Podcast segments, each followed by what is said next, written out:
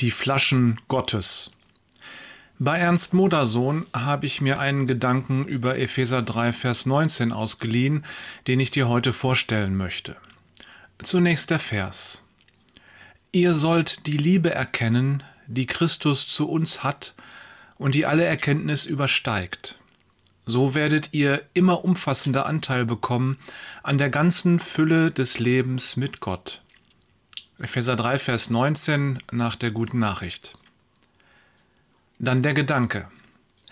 Stell dir eine leere Flasche vor. Du nimmst diese Flasche und wirfst sie in einem hohen Bogen ins Meer. Was passiert?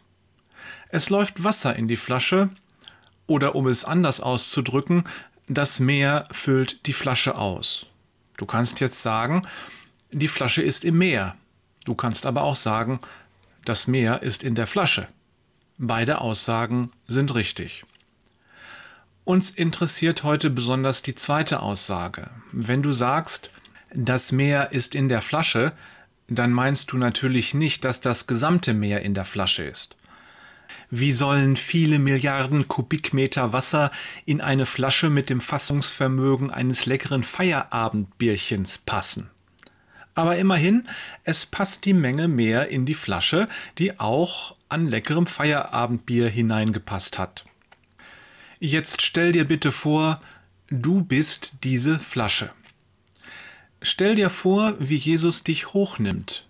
Anschließend wirft er dich in einem hohen Bogen in das Meer der Liebe.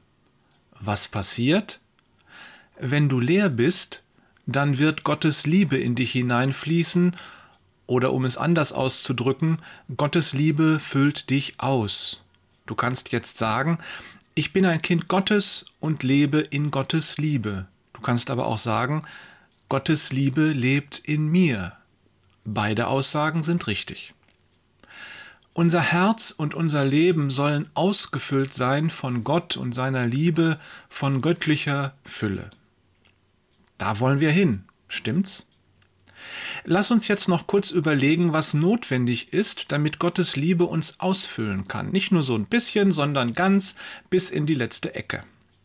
Die Antwort auf diese Frage ist in der Theorie so einfach und offensichtlich, wie sie in der Praxis schwierig und mühsam sein kann.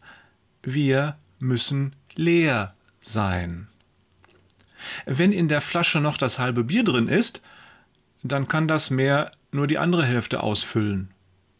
Und wenn ich als die Flasche Gottes sozusagen noch angefüllt bin mit Sorgen, Wünschen, Begierden, Ängsten, anderen Göttern und was es da sonst noch alles gibt, dann kann Gottes Liebe mich nur zu dem Teil ausfüllen, der frei ist.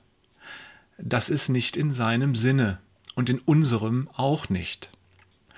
Lieber Hörer, aus dieser Überlegung ergibt sich eine Konsequenz, die mir bislang nicht richtig klar war.